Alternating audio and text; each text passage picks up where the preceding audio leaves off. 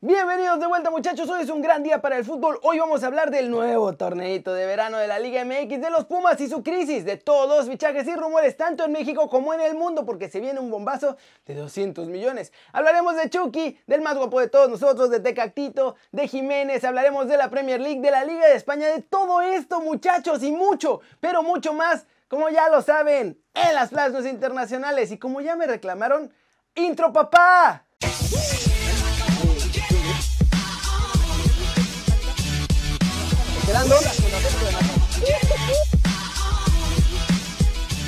Arranquemos con el mini torneito de verano que ya terminaron de inventarse en la Liga MX para usarlo disque de pretemporada porque ya tienen listos hasta los participantes. Este nuevo torneo lo organizaron las televisoras para recuperar algo de la lana que perdieron por la cancelación del torneo pasado y ya lograron acomodar a 8 equipos. Estos van a estar divididos en dos grupos de 4 cada uno. Uno jugará en Guadalajara, en el Estadio Akron, y el otro jugará en el DF, en el Olímpico Universitario.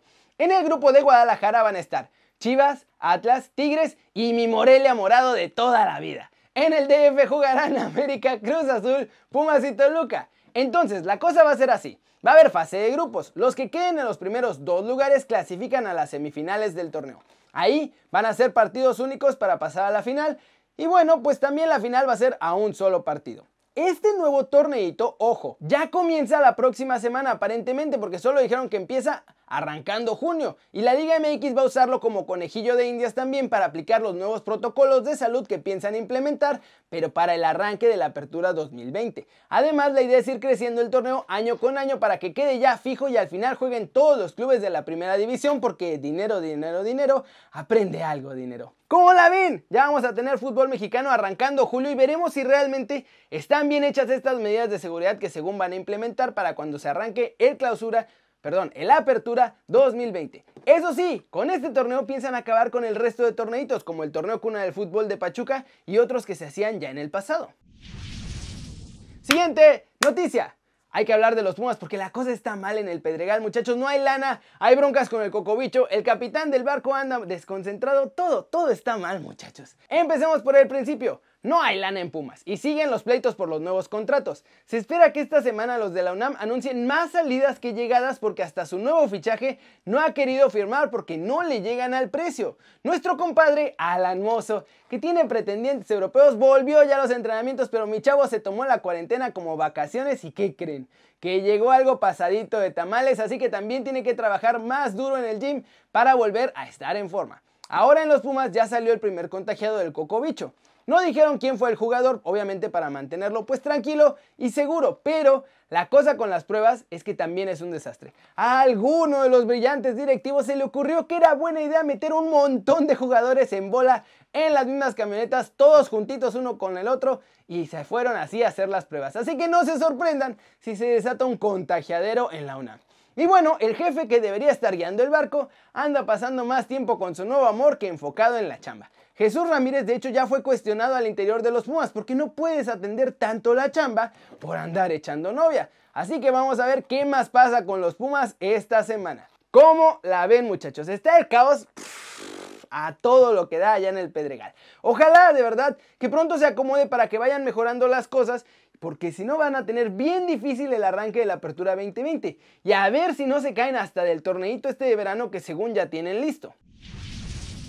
Vámonos con todo el humito de la Liga MX porque hay más fichajes, más rumores y más equipos que están necesitando fichar de emergencia muchachos porque algunos jugadores o no quieren llegar o ya se quieren ir. Luego de 5 años y 135 partidos, con los Bravos de Juárez, Eder Borelli ha dejado de ser oficialmente jugador del club. Esto lo informó el propio cuadro fronterizo en sus redes sociales. Rafa Carioca renovó contrato con los Tigres de la Autónoma de Nuevo León, el equipo al que llegó en el Apertura 2017 y dicen que va a seguir siendo titular la próxima temporada. En los Pumas, ya les había medio dicho, Martín Campaña dice que sí quiere jugar con ellos, pero no ha firmado su contrato porque el sueldo que le ofrecen no es el que esperaba y siguen negociando para ver si le llegan al precio. Por otro lado, están buscando de urgencia el préstamo de un defensa por izquierda porque parece que también saldrá el equipo Nicolás Freire y no tienen un relevo para él. Ventura Alvarado jugará con Rayados de Monterrey el próximo Apertura 2020 muchachos. El mexicano no continuará con Necaxa y llegará con el equipo del norte pues porque no pudieron fichar a Sebastián Vegas. Alfonso Blanco portero del Pachuca, confirmó su salida de los Tuzos muchachos y su destino es el hermanito menor. Va a jugar con León a partir de la apertura 2020. Avilés Hurtado, que terminaba contrato el 30 de junio, ya también extendió su relación con los Rayados de Monterrey por un añito más, pues le dijeron que finalmente sí entra en los planes del equipo. ¿Cómo la ven? Los movimientos en la Liga MX no paran y bueno, ahora estamos viendo muchos casos de jugadores que llegan un equipo y a la mera hora no quieren firmar porque no les están pagando lo que esperaban o que se quieren ir porque les están bajando el sueldo. A ver cómo sigue toda esta situación con la crisis en la Liga MX.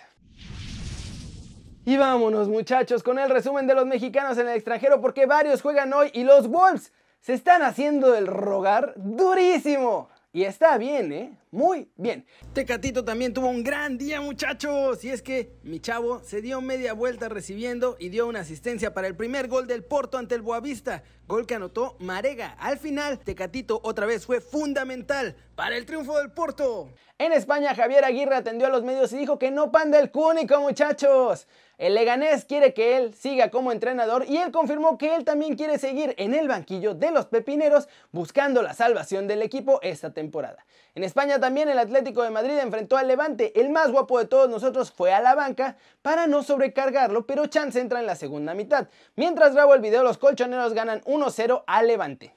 Chucky Lozano fue convocado de nuevo para el partido del Napoli ante el Gelas Verona, pero para sorpresa de absolutamente nadie, salió como estelar a la Vancomer. Una vez más, muchachos, si algún milagro ocurre y entra, aquí lo verán en pantalla, aunque la verdad no hay que hacernos muchas ilusiones. Y muchachos, pasó el milagro increíblemente. Entró el Chucky Lozano y apenas unos instantes después de haber entrado a jugar con el Napoli, mi muchacho le puso un periodicazo en la boca a Gennaro Gattuso porque marcó el segundo gol del Napoli. ¡Espectacular! ¿Estará de vuelta Chucky Lozano lo que resta de la temporada? Y finalmente, Fosun International, la empresa que es dueña de los Wolves, ya dijo que el precio de salida de Raúl Jiménez está caro. Ya ven que ayer salió el nuevo rumor de que la Juve ofrecía a Bernardeschi y a Daniele Rugani más una lana para fichar a nuestro chavo. Pues hoy decidieron subirle el precio todavía más y no están interesados en intercambios de jugadores con nadie. Cada día le están subiendo el precio a nuestro chavo y ya la verdad lo que parece es que nada más lo siguen subiendo porque no lo quieren vender y con eso esperan desanimar a los compradores. Eso sí, si alguien se anima a pagar, el precio de salida de Raúl Jiménez es 100 millones de euros. Una locura absoluta. ¿Cómo la ven muchachos? A mí, Raulito, le están subiendo el precio cada día. ¿Se imaginan que al final sí lo vendan y que no puedan aguantar los billetazos? 100 millones de euros. ¿Los vale Raúl Jiménez? Aunque estaría padre tener un mexicano que valiera esa lana, ¿no lo creen? Flash News, Cristiano Ronaldo con un gol de penal y Paulo Dybala con un zurdazo al ángulo. Lograron el triunfo por 2-0 de la Juventus contra el Bolonia y afianzaron el liderato de su equipo en la Serie A. Después de tres meses de parón por toda la pandemia, muchachos, el PSG ya regresó este lunes a la actividad con el objetivo de preparar la fase final de la Champions. Dura baja para el City, muchachos. Leonel del Castillo, padre del Kun Agüero, ha confirmado en Radio La Red que el Kun sufrió un problema en los meniscos y que a finales de esta semana va a tener que ser operado en Barcelona. Samu Castillejo abrió este lunes la goleada 4-1 del Milan en el campo de Leche, con la que los hombres de Stefano Pioli reanudan su Serie A con el pie derecho. Y eso después de tres meses del parón forzado. Sergio Ramos, capitán del Real Madrid, que tuvo que retirarse lesionado, ¿se acuerdan? En el partido ante la Real Sociedad, por ahí del minuto 60, no tiene ninguna fractura. La revisión médica confirmó que solo sufrió un fuerte golpe en la rodilla, pero está bien y además está disponible para Zidane para el siguiente partido. Y vamos a terminar el video de hoy con todo el mito europeo, porque parece que se viene un bombazo de 200 millones o al menos eso están soñando en Inglaterra. Según el Daily Mail, Manchester United, cuyo objetivo número uno es Jadon Sancho, está dispuesto a esperar a que el Borussia Dortmund le baje el precio de 100 millones de libras que solicita, aunque haya otros buitres queriendo fichar al jugador inglés. Leroy Sané es uno de los principales objetivos del Bayern Múnich para la próxima temporada y según The Sun, el club bávaro ya presentó una oferta oficial al Manchester City de 40 millones de euros, aprovechando que ya les dijo que no va a renovar con ellos. El Manchester United ya anunció que llegó a un acuerdo con Scott McTominay de 23 años y amplían su contrato hasta el 2025 con opción de extenderlo una temporada más. Según el diario Bild, Mario Götze, campeón del mundo con Alemania allá en Brasil 2014 y que está libre, tiene una oferta del Atlético de Madrid. El otro club que lo quiere firmar es el Milan. Según Express, Mikel Arteta busca soluciones para la portería porque Bernd Leno sufrió una lesión muy grave y entonces están pensando en Joe Hart para que llegue gratis a los Gunners. Pero el rumor del día, muchachos, es que Liverpool pondría todo el cochinito por fichar a Kylian Mbappé. Según el diario The Sun, allá en Inglaterra, Klopp sueña con Kylian Mbappé mal. Y es por esto que los Reds pondrían en la mesa 200 millones de euros más Sadio Mané, todo para verlo jugar en la Premier League la próxima temporada. ¿Cómo la ven? Lo bueno es que hay crisis, porque si no, no me quiero ni imaginar lo loco que estaría este mercado de fichajes. Es si de por sí ya andan buscando bombazos por todos lados de más de 100 millones y hasta de más de 200. Háganme el favor, muchachos. Pero bueno, eso es todo por hoy. Muchas gracias por ver este video. Ya sabes, dale like si te gustó o un zambombazo durísimo esa manita para arriba si así lo deseas. Suscríbete al canal si no lo has hecho. ¿Qué estás esperando? Este va a ser tu nuevo canal favorito en YouTube. Te lo prometo. Denle click a la campanita para que hagan marca personal a los videos que salen cada día. Yo soy Kerry muchachos y como ya lo saben, aquí nos vemos mañana desde la redacción y siempre, Siempre, siempre, siempre me gusta ver sus caras sonrientes, sanas y bien informadas, muchachos.